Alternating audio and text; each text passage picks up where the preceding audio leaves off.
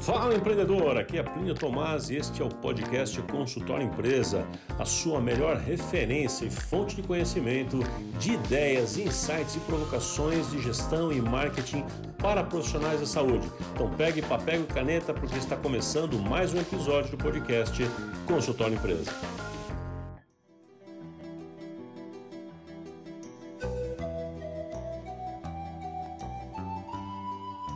Fala empreendedor! Nosso episódio de hoje está diferente. Nós vamos falar sobre o Império Inca. Olha que interessante, né? Nós vamos falar sobre Pachacutec. Quem é essa pessoa? Calma, não é palavrão não, calma. Quem é essa pessoa aí? É sobre isso que a gente vai falar hoje. Acho que você sabe, talvez você tenha acompanhado, para quem me acompanha nos, no, no, Instagram, sabe que eu acabei de voltar de uma viagem ao Peru, que eu fiz eu, minha esposa e um casal de amigos. E eu confesso que eu fui com baixa expectativa. Eu não fui com muitas expectativas de ter grandes, grandes é, é, impactos, apesar de que eu sabia que ia haver Machu Picchu, então. Mas eu fui muito mais impactado de fato, né? Porque foi muito bom mesmo, né? Foi foi genial, né? foi, foi bem bacana. Particularmente o que me chamou atenção foi a presença dessa pessoa, desse, Inca, né? chamado Pachacuta, que eu queria então conversar um pouquinho com você sobre isso. Eu sei que vai parecer um assunto meio estranho, mas ao final aqui você vai perceber qual é o link que eu quero fazer, o que, que eu quero te contar, o que eu quero te ensinar, o que eu extraí para mim e que eu acho que pode ser legal para você. Então eu vou contar um pouquinho a história a respeito dessa pessoa, algumas coisas que eu vi muito legal lá, eu vi ao vivo algumas dessas aí e eu queria falar com você.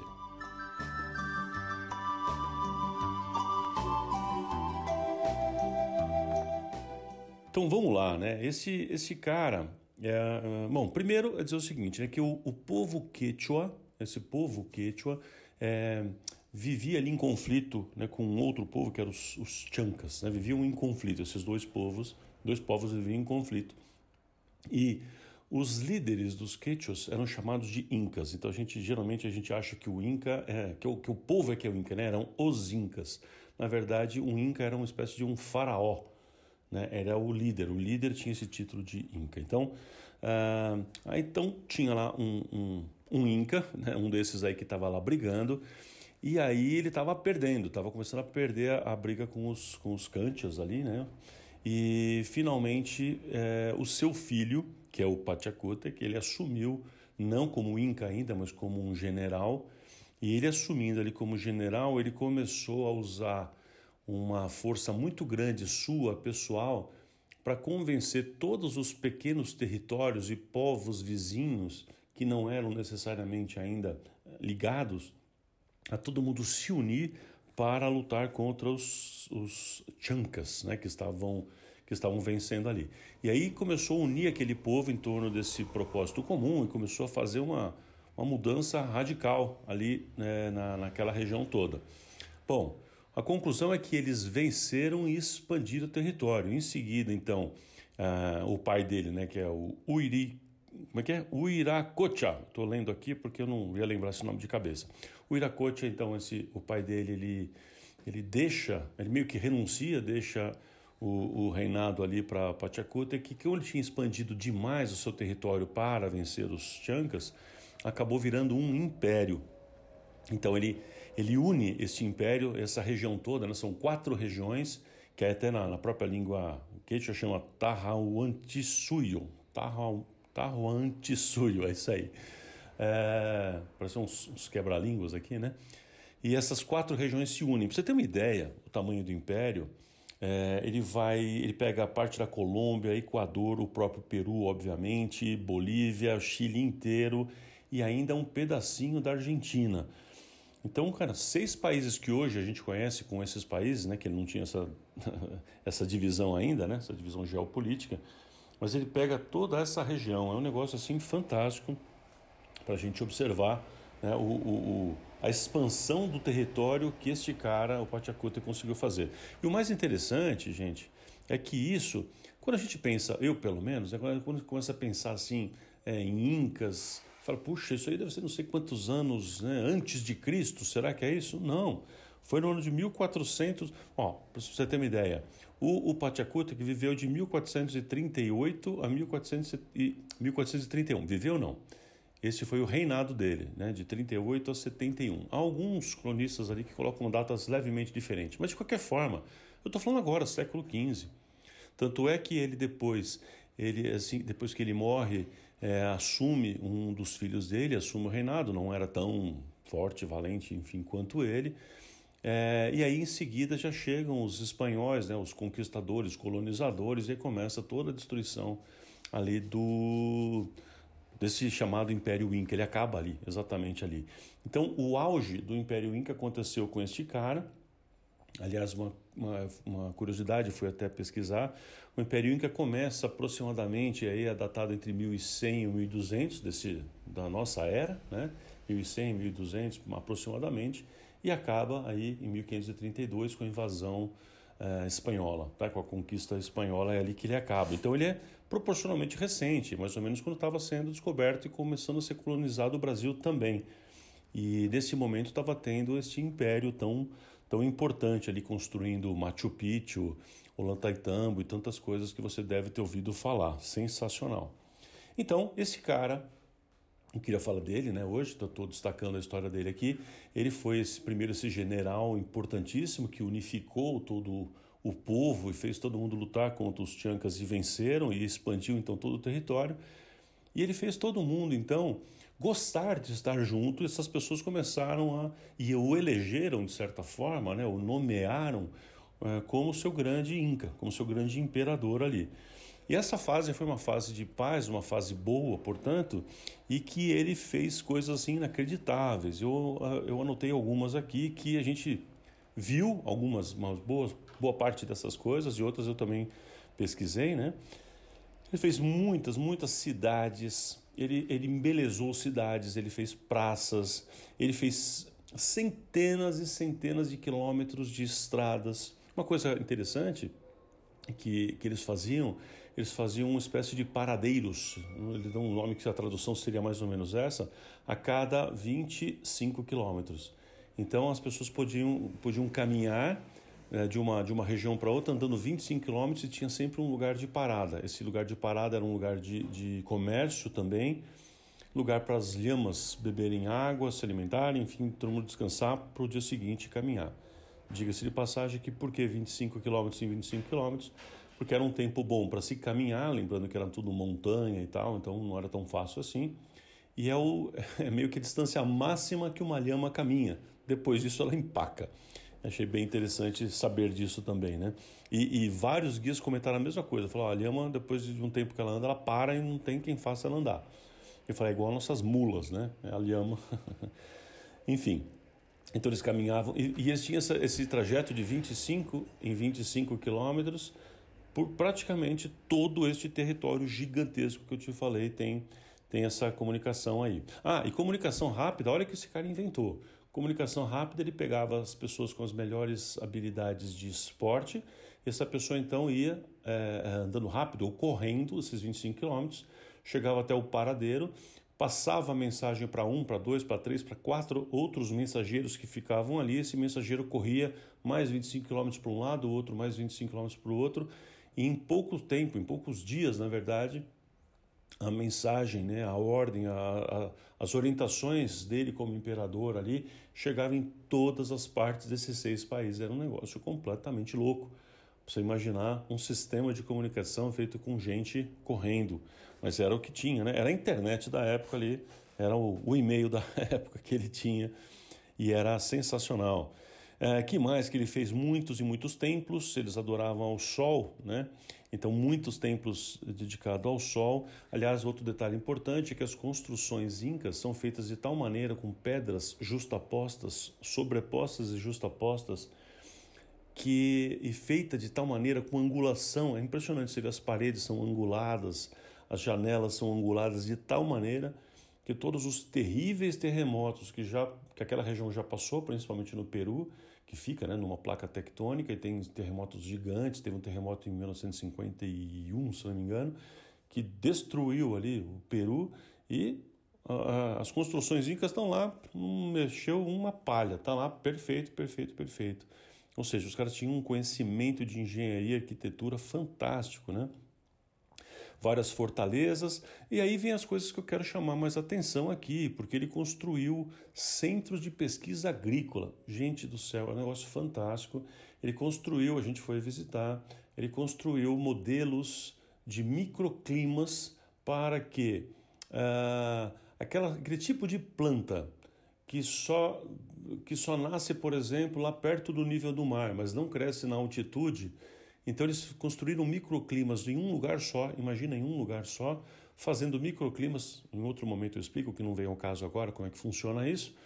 Mas eles iam, uh, demoravam tipo uns 10, 15 anos, mas eles conseguiam fazer, elevando de nível em nível aí, essas plantas que só, só, só davam ali em, em baixa altitude, começaram a, a frutificar e dar certo também, pronta para o cultivo nas grandes altitudes e vice-versa as plantas também que só davam em grandes altitudes para baixo.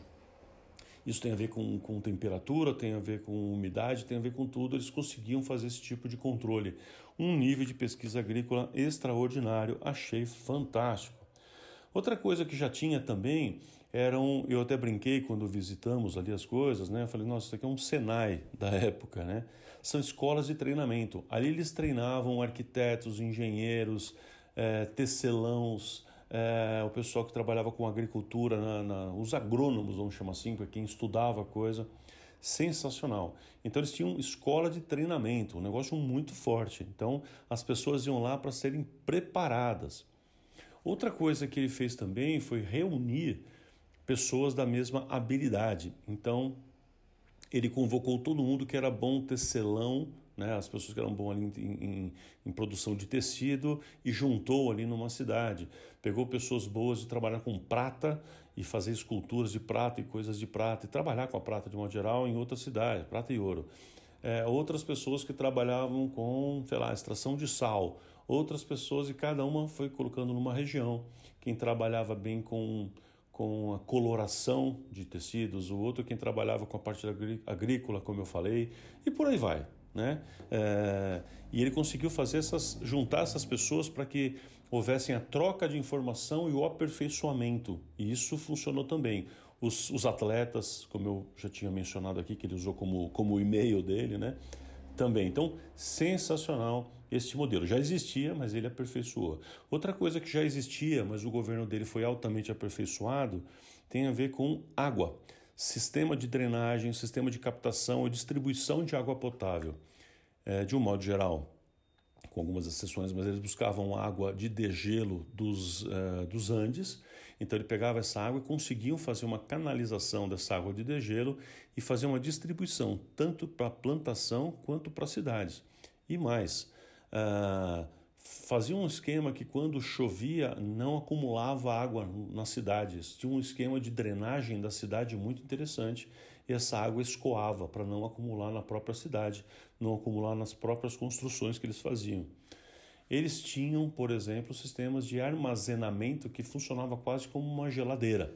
Tinha um sistema de armazenamento, então o, o povo, as pessoas iam fazendo as suas plantações e suas colheitas e não tinha onde guardar. Então, é, o governo deles construíram diversos desses centros de armazenagem para que o povo pudesse usar e ficava montado nas montanhas de tal forma que refrigerava e mantinha por mais tempo. Aliás, eles também desenvolveram um sistema de, é, de desidratar batata, desidratar carne, eles guardavam a carne, a batata e outras coisas desidratadas ali para durar ainda mais tempo. Então eles descobriram que desidratar deixava ela mais é, o vencimento, né, ser mais longo, é, o trabalho com sal também e a própria refrigeração natural que eles construíram ali. Fantástico. Deixa eu ver o que mais aqui. Ah, e ele instituiu um sistema, então, também agora, nesse império formatado, ele constituiu um modelo de imposto que não era com dinheiro, mas era um imposto feito com trabalho já que ele estava num, num momento de, de, grande expansão, de construção dessas coisas todas que eu acabei de falar, então o que ele fez é solicitar para que todas as famílias enviassem pessoas para o trabalho. essas pessoas tinham que passar algum tempo fazendo esse trabalho. E depois que cumpriu esse tempo de trabalho, pronto, acabou. Não precisava ficar o tempo inteiro fazendo e pagando. Então as pessoas mandavam: olha, estamos precisando construir aqui uma cidade em tal lugar. Então, povo daqui, daqui, daqui, mande gente para cá. E as pessoas iam para lá. E esse era o jeito dessa troca, porque ele ajudava profundamente o povo. Aos os cronistas né, que escreveram a respeito disso, a história do Peru é muito baseada em cronistas, já que os incas não escreviam. Né? Então eles pegaram essas histórias, quem ainda conviveu ali escreveu essas histórias e contavam isso. Então os cronistas contam muito isso, que esse foi o processo utilizado ali naquele, naquele momento, né, que as pessoas usavam esse trabalho. Tinha um tipo de trabalho que era um, uma família ajudando a outra, por troca mesmo, né? Um segundo tipo de trabalho é quando as, uma pessoa ajudava a outra e ele pagava em produção, em algodão, em milho, batata e sei lá mais o que, né? Quinoa, tem muito lá, esse tipo de coisa. É, e o terceiro tipo de trabalho era esse instituído pelo governo, né, que era uma forma de imposto. Então as pessoas mandavam uma pessoa da família, ficava lá X tempo fazendo tal obra para o governo e pronto, está pago aquele tipo de, de imposto lá. Show de bola, né? Muita coisa bacana. É, eu achei que, que valia a pena com, com, é, conversar aqui com vocês e, e, contar um pouquinho a respeito desse cara fantástico chamado Pachakutek. Eu sei que nome é estranho, mas é isso aí. Pachakutek significa aquele que muda a terra. Pacha é terra, né? Aquele que muda a terra, aquele que faz a diferença, aquele que impacta o mundo. Tem uma ideia fantástica né, por trás do próprio nome dele, né? Mas vamos lá, eu disse para você que eu queria tirar algumas, extrair algumas coisas importantes a respeito da história desse cara aqui e eu queria comentar sobre isso então. É, alguns aprendizados que eu tirei, né, para nós, para a gestão que você tem aí do seu consultório, da sua empresa, da sua clínica, enfim. Uma primeira coisa aqui é, é, é a coragem para fazer o que é preciso ser feito. É, eles estavam lá num momento de luta, um momento de, de, dificuldade, momento de invasão de território, com um povo lá que estava. É, é, vamos imaginar assim: era concorrente, é o mercado, é governo, é tudo que está acontecendo, várias intempéries, né? E ele precisou fazer algumas coisas importantes. Então ele foi nomeado ali pelo seu pai porque ele tinha coragem. Ele tinha coragem para ir à frente, para fazer o que precisava ser feito. E muitas vezes na nossa vida prática, né, a gente tem isso, de, de precisar fazer algumas coisas, você sabe às vezes o que precisa ser feito, mas ainda não teve coragem de fazer. Porque você fica pensando, e se isso, e se eu perder, e se não der certo, e se acontecer, né? E tem coisas que a gente precisa ir lá e fazer. Porque se você não enfrenta, você não vai ter a chance de vencer se você não enfrenta, você já perdeu. E esse, esse é, o, é o recado aqui. Então, uma pessoa de muita coragem, é assim que eu vi a história aqui desse cara do Pachakutek. Outra questão que eu vi também importante, que eu queria trazer aqui para essa nossa provocação, é que ele conseguiu instituir uma liderança agregadora. Uma liderança agregadora é aquela que é, coloca as pessoas na direção de um propósito, junta as pessoas, junta as diferenças, junta coisas que não seriam juntáveis, vamos dizer assim, na busca de um propósito comum. E ter um propósito comum é legal. Então, o que é uma liderança agregadora? A gente pode falar de dois aspectos. Um aspecto seu, juntando os chamados concorrentes, que na verdade não são concorrentes, são companheiros de jornada, se todos os companheiros de jornada tivessem essa mesma visão de que não somos concorrentes, somos companheiros de jornada, poderíamos nos unir né, na direção de conquistar mais coisas para a gente. A gente poderia conquistar mais espaços, mais ter mais voz no mercado, etc. Você imagina se todos os dentistas fossem unidos, se os médicos da sua especialidade, os fisioterapeutas, enfim, se todo mundo tivesse esse tipo de união, então, talvez alguém com coragem possa ter esse tipo de liderança agregadora. Quem sabe, né? Quem sabe a gente ainda encontra isso por aí de uma forma efetiva. Liderança agregadora. E o outro tipo de, de, de abordagem aqui, que eu falei primeiro, é a abordagem com os concorrentes, e a outra é com a sua própria equipe de ter uma liderança agregadora, uma liderança que junte as pessoas em torno de um propósito. juntar a equipe para ter um propósito. Não sei se você sabe, mas o, o Google ele, ele, deu início a uma forma, a empresa Google, né, a uma forma de contratação diferente. Enquanto todo mundo sempre contratou baseado em currículo, o Google foi a primeira empresa que se tem notícia, né? Em parte a Microsoft já tinha começado alguma coisinha, mas a, o Google realmente levou isso a outro nível de, de contratar as pessoas com base em valores pessoais e propósito. Então, se a pessoa que quer trabalhar naquilo, que quer fazer aquilo, então junte seu time. Que formação ele tem? Não me interessa. Porque o que interessa é a pessoa ter a vontade de fazer a diferença, fazer parte daquele time para construir aquela coisa. Se a pessoa quer, ela vai dar um jeito. Não é a formação da pessoa que importa. Então o Google foi uma das primeiras empresas que inverteu isso, né? E é um pouco disso que eu estou falando aqui. A liderança agregadora é aquela que consegue juntar pessoas que têm um real propósito e que realmente está agregando coisas para o resultado. Tem que estar tá trazendo o resultado. É isso. Então, uma coisa que eu acho que o, o Pachakutek ensina a gente também é ter essa liderança agregadora. Lembra que ele juntou quatro grandes regiões e formou um grande império com o que hoje são seis países, né? Imagina, que loucura fazer um negócio desse. Que mais que ele tinha? Visão de longo prazo. Visão de longo prazo. Cada construção dessa, gente, era longa, mas longa pra caramba, demorava pra caramba para ser feita. 30, 40, 50 anos cada construção dessa. A gente visitou várias dessas, algumas ruínas, enfim, por quê? Porque os, não porque ela se deteriorou com o tempo, mas porque na invasão colonial ela foi destruída pelos invasores, pelos espanhóis, foi destruída ali, não por causa do tempo, infelizmente. Enfim, mas ele tinha visão de longo prazo, então ele podia construir coisas. Ah, mas eu não vou ver acontecer. Não importa, ele fazia mesmo assim.